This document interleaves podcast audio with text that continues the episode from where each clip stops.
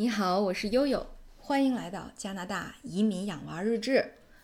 嗯，前些日子有一个听友在微信里面私信悠悠说，嗯，特别想知道有没有那种华人在加拿大创业的成功故事。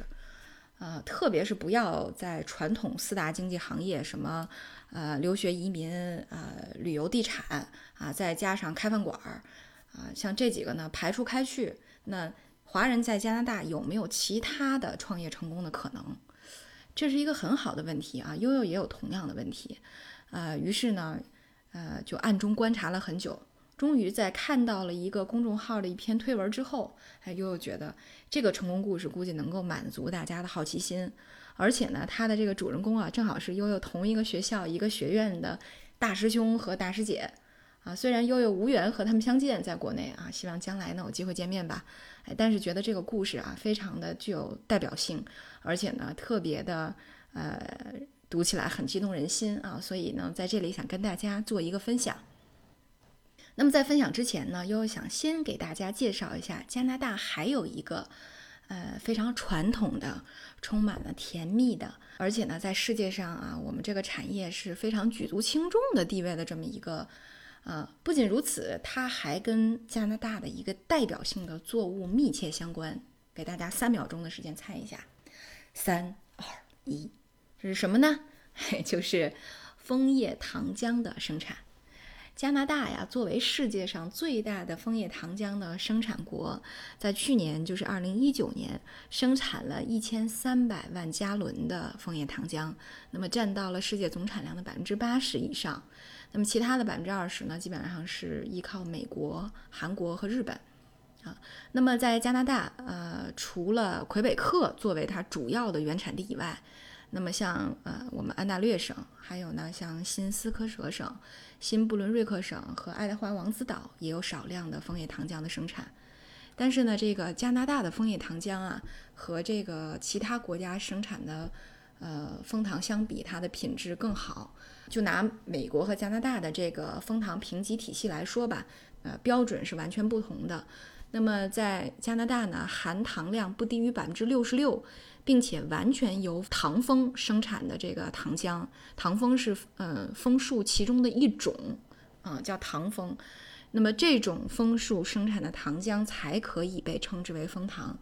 而在美国呢，只只要是主要由枫树生产的糖浆就能叫枫糖了。啊，所以它这个标准还是完全不一样的。那么刚才也说到了枫这个糖枫，那么除了糖枫以外，还有两种像红枫和黑枫，也是生产枫叶糖浆的常用的原材料。啊，那么在加拿大寒冷而漫长的冬季，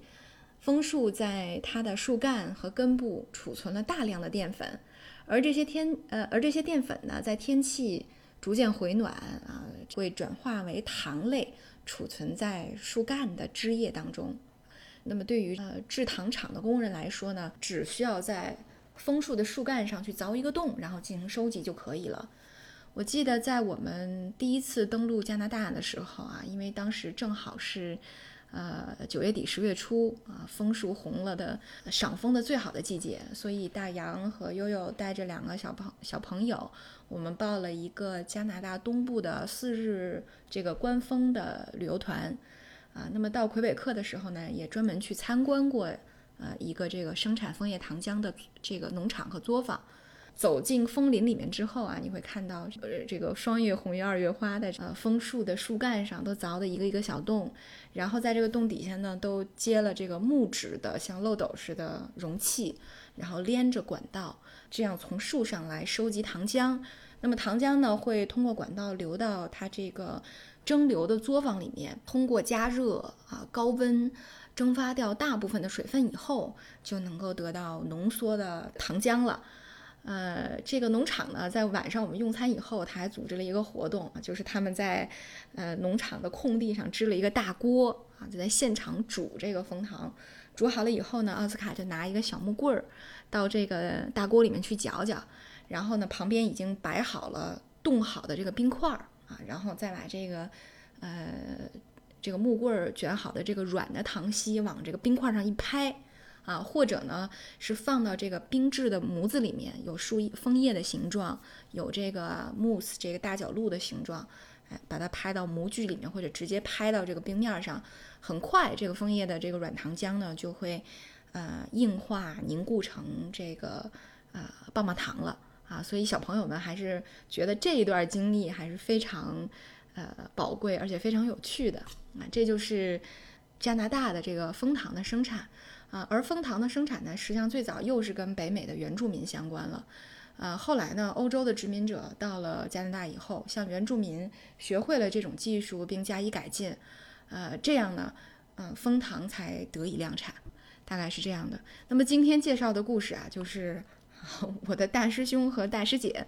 呃，这个在加拿大本地生产蜂糖，并且把它做成了一个成功品牌的这么一个故事。他们呢，因为也都是学人力资源的，所以毕业以后呢，是做人力资源咨询相关的工作，工作还是非常不错的。这个我的师姐叫 Karina，她在外企，然后她的先生老田也是我们的大师兄，是在国企。但是呢，因为二宝的出生啊，尤其是很多年前，呃，这个政策还没有开放，二宝的出生呢，可能对他们的职业发生了影响。于是他们两口子在四十岁这样的一个不惑的。年纪里面就移民到了加拿大，而他们落脚的地方呢是新布伦瑞克省。然后到了这儿之后，就开始做这个蜂糖这块的生意。然后他们创立的这个品牌叫啊叫 Poppy Pop，说这个品牌里呢含着他们小女儿的名字，因为这个小姑娘特别爱吃糖，但很多糖都觉得不好，添加剂太多，所以呢就是专门为她所创立的。那么最开始呢是在出口蜂糖浆和蜂糖粉。那么蜂糖的糖果呢，只是作为销售的赠品存在的。后来没想到呢，因为受到了相当大的追捧和喜欢，于是呢，逐渐就把这个棒棒糖变成了核心的产品了。而他们两口子也在研发的过程当中遇到了很多的难题，甚至把专门从国内请来的行业老师傅都给撂倒了。那么国内的糖果产品普通是用这个人工的添加来这个平衡和调配口味的。所以，如果用最纯正的原料、最直接的物理加工的工艺来制作蜂糖糖果的时候，原来的很多的规则和方式就不太适用了。于是呢，靠不上这个老技法的这对倔强的夫妇就开始自己研发。经过了无数次的失败，扔掉了上万元加币的原料以后，产品终于慢慢成型了。啊，所以这个其实还是一个非常艰难的这么一个过程。那么在通常情况下呢，就是一些本地企业对华人面孔还是，呃，这个相当于信任的建立还是需要一个过程的。那说到他们夫妻两个前期再去进行合作啊，进行这个沟通的时候，哎，别人一看是华人，可能理都不理啊。这毕竟也是，可能也是看看起来是十几年前的事儿了，呃，连报价啊都不给提供，那么摆明了一副就是说我不想跟你合作的态度。于是呢，他们还是。凭借着持续认真诚恳的做事的态度，才逐渐获得越来越多的合作伙伴的接受和认可的。那可能这个过程也有很多的，啊，被忽悠啊，被歧视啊，被过河拆桥啊，各种各样的情况。但是呢，新移民的创业呢，对很多华人来讲都是没有捷径可走的，所以只有诚信才能够把这个事情引导进一个良性循环里面去。那么说到这个枫糖，这个枫树的种植和取枫糖，呃，他们也提到了说枫树的这个，因为它的树根啊入的非常浅，对土壤的环境要求又很高，所以像那些重型的机械设备是不能够开到树林里面去的。而枫树叶的采集呢，基本上都是要靠人工啊来劳作的。既要能采集枫树叶，而且呢又得保护好枫树林，这样可持续发展才能够把这个产业循这个长期的做下去。刚才也咱们也在粗浅的介绍的时候提到了说，呃，加拿大的枫糖总体的这个评级高于美国，但实际上它从原料本身来讲，它也优于美国，因为呢它的纬度高，所以它这个枫糖的浓度高，而微量元素呢更为丰富，对人体的益处更多。而且再加上产地的环境没有污染，生产过程当中呢也放不进去这个人工的添加剂。那么如果你想给它调味道，比如说蔓越莓、蓝莓这种，呃，做味道呢，必须要加这个原浆果汁。所以啊，枫叶糖浆在糖的这一个大的行业类别里面，还是属于比较高端的食材。那么他们两个的这个叫 Poppy Pop 这个品牌呢，呃，现在已经有了这个棒棒糖和硬糖的产品了，呃，有原味儿、蓝莓和蔓越莓三种口味。目前呢，在加拿大的。这个新布伦瑞克省、美国和欧洲也开始逐渐打开市场了，越来越多的客户接受并喜爱他们的这个产品。像国内很多的旅游达人也开始帮他们在做带货。于是啊，这这对可以说是靠着一股坚韧的精神，把这样的一份甜蜜的事业进进行下来的这对夫妇呢，在二零一九年初，就今年年初。呃，这个公众号对他们做采访的时候，当时是准备啊，不断的扩建工厂，因为他们的订单越来越多了。这个故事呢，给大家分享下来，也是呃，从另一个角度告诉大家说，那实际上，嗯，加拿大还是有很多不错的商机，但是呢，可能我们华人尝试的还是比较少，或者说这条创业的路程，啊，并不是那么一帆风顺的。建立这种个人的品牌和这个行业的影响力。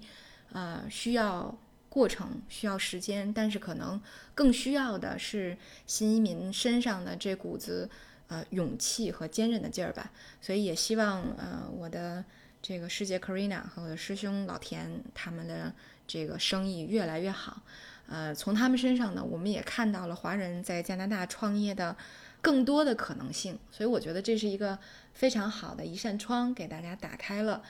好，那我们今天的节目就到这里。我是悠悠，感谢您的关注。